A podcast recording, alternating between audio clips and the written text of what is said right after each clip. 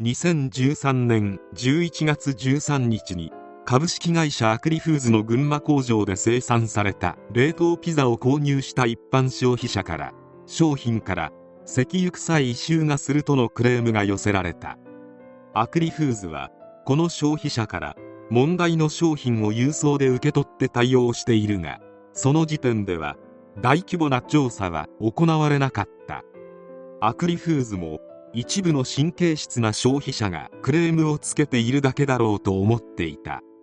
しかしその後も同様の苦情が全国各地から数十件寄せられさすがに偶然とは言えず本格的な調査がようやく行われた。すると工場で生産された商品から害虫対策に用いられる農薬が検出されたのである。アクリフーズはこれを受けて群馬工場の創業と出荷を直ちに停止。さらにこれまで出荷された商品の回収いわゆるリコールを行った。問題はどのようにして商品に農薬が紛れ込んだかである。商品製造は機械化されており通常の製造工程上で汚染された可能性は低い。となれば何者かによって有害な農薬が意図的に混入されたとしか考えられなかった。であればこれは立派な事件であるため警察による捜査が開始。2014年1月からアクリフーズにより群馬工場で勤務する全従業員への聞き取り調査が開始された。その結果契約社員の安倍俊樹当時49歳が犯人として浮上。というよりこんなことをするのは安倍しかいないと周囲も大体分かっていたようでそれだけ安倍は何かと問題のある人間だった。裏付けるかのように農薬が混入された製品の製造日が安倍の出勤日と一致。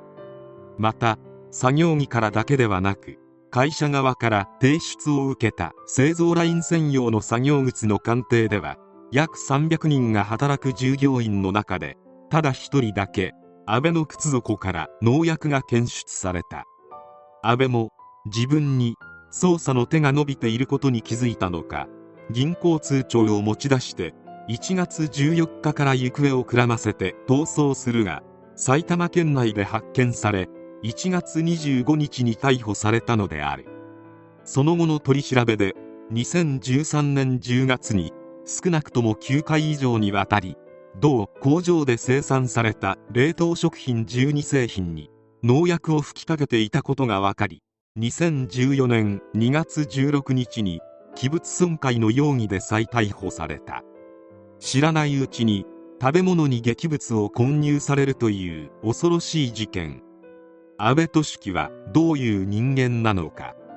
安倍を知る元従業員によるとお調子者でつかみどころがない。ちょっと常識がないっていう感じとのこと。トイレに行ったら30分くらい帰ってこなくて社員から班が迷惑すると注意されたり別の上司と喧嘩した時は次はクビだぞ。契約しないからなと言われるとふざけんなよと激高してロッカーを蹴っていたこともある。安倍は子供の頃からチック症の症状がありそれが原因で周囲からからかわれ鬱屈した学生時代を過ごしてきた。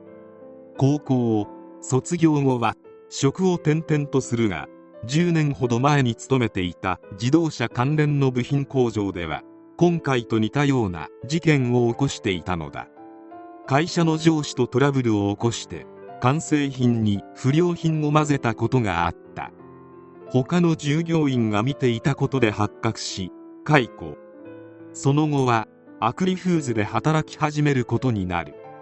が8年経っても正社員にはなれず給料は増えるどころか減る一方。こんな男であるがなんと既婚者。奥さんとは若い頃に一緒に働いていた工場で出会いそのまま結婚。息子もおり事件当時は20代であった。群馬県に2階建ての新築の家を建てている。しかし事件後に奥さんと子供は姿を消しておりその後の行方は分かっていない。今回の事件が割と有名になった理由として安倍の趣味がある。安倍は地元ではコスプレバイクの人として有名だった。背中に「正義」と書かれた海軍の衣装を見てわかるようにワンピースが大好き。バイクにまたがる時も流す曲は「ウィーアー」たまに忍者ハットリくんを爆音で流すこともありコンビニの駐車場に「ござるござるよ」と大音量のバックミュージックで登場する安倍は不気味以外の何者でもなかった。また安倍はバイクのカスタムに200万円以上費やしており給料のほとんどをバイクに注ぎ込んでいた。しかし会社の給料は一切上がらずそれどころか様々な手当もなくなりボーナスも減額。安倍も給料に対しては相当な不満を持っていた。そして今回の事件を起こした動機についてであるが給料が低いことの不満に加えて工場長に安倍ちゃんいいバイク乗ってるねと言われ続けて嫌味で金あるねと言われたことである。これに激怒した安倍は商品に農薬を混入するという行為をしでかしたのだった。不特定多数の人が被害に遭った。もはや無差別テロと言ってもいい凶悪事件であるが下された判決は懲役3年6ヶ月。ここまで刑期が短くなったのは会社に原因がある。冒頭でも述べたが会社側が事件が起きたことを公表するのが非常に遅れてしまったため被害に遭った方々の体から混入された農薬を検出することができなくなり安倍の混入させた農薬によって多くの人々が体調を悪化させたことを立証することができず傷害罪で起訴することができなかったのである。もともとこの会社は安倍云々の前にいろいろ問題があったようで入退出の管理は非常に甘く他の製造ラインに行ってつまみ食いも余裕でできたとのこと。安倍自身にも問題はあったが安倍に事件を起こさせるきっかけを与えたのも会社であり非常に後味の悪い結末となった。刑期こそ短くて済んだ安倍だったが会社が起こした損害賠償訴訟により1億円の支払いが命じられた。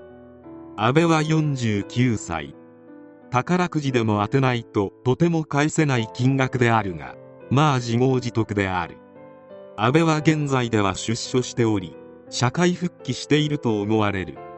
逮捕時の取材に対し事件についての本を出したいと言っていたが現在までその気配は全くない。社会や会社に不満を持っている人はたくさんいる。そういった安倍のような人間が無差別に人々に迷惑をかける事件はこれからも頻発するであろう。農薬ではなくもっと毒性の強いものであれば障害が残ったり最悪死に至る事例も出たかもしれない。安倍には母がいるが息子が犯した悪行にショックを受け寝込んでしまい記者の取材にとても対応できなかったという。頭のおかしい人は決して自分に原因があるとは思わない。必ず社会や時代のせいにして無関係の人に復讐をする。